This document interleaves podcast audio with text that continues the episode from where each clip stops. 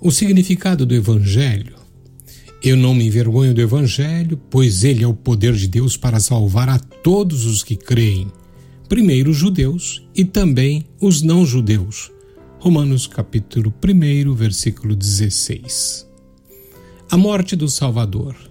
O apóstolo Paulo, depois de lembrar o evangelho aos cristãos de Corinto e após exortá-los, torna claro o evangelho desta maneira: Cristo morreu pelos nossos pecados, segundo as Escrituras. 1 Coríntios capítulo 15, verso 3. A morte de Jesus sobressai todas as mortes ocorridas na história humana, porque ele morreu pelos nossos pecados. Esse é o destaque que Paulo concede ao demonstrar que somente Jesus podia fazer isso pela humanidade.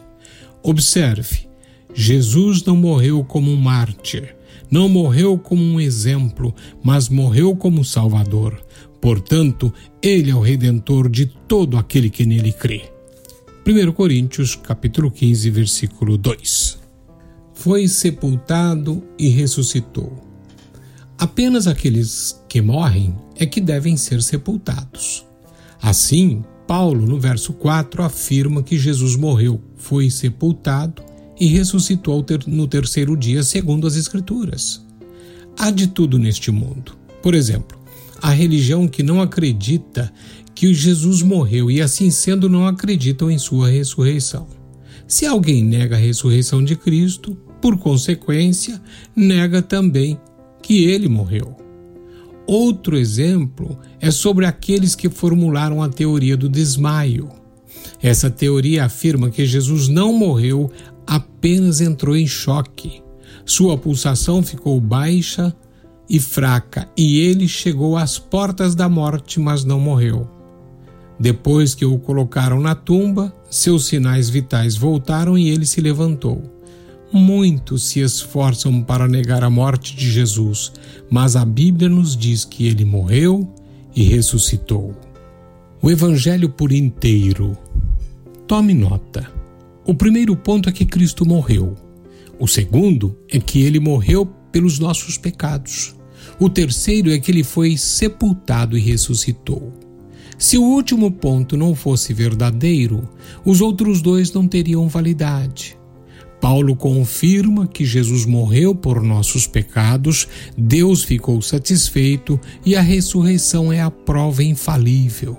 Romanos capítulo 1, versículo 4 afirma: "E que mediante o espírito de santidade foi declarado filho de Deus com poder pela sua ressurreição dentre os mortos, Jesus Cristo, nosso Senhor." O ponto culminante do Evangelho é a ressurreição de Cristo, mas esse fato não é o Evangelho por inteiro. Se alguém pregar apenas a morte de Jesus ou o seu sepultamento, ou ainda apenas a sua ressurreição, tal pregador não pregou o Evangelho. É necessário pregar que Cristo morreu pelos nossos pecados, foi sepultado e ressuscitou ao terceiro dia. Aleluia! Conclusão: O Evangelho é a mensagem mais importante que alguém pode ouvir porque é a única que pode salvar.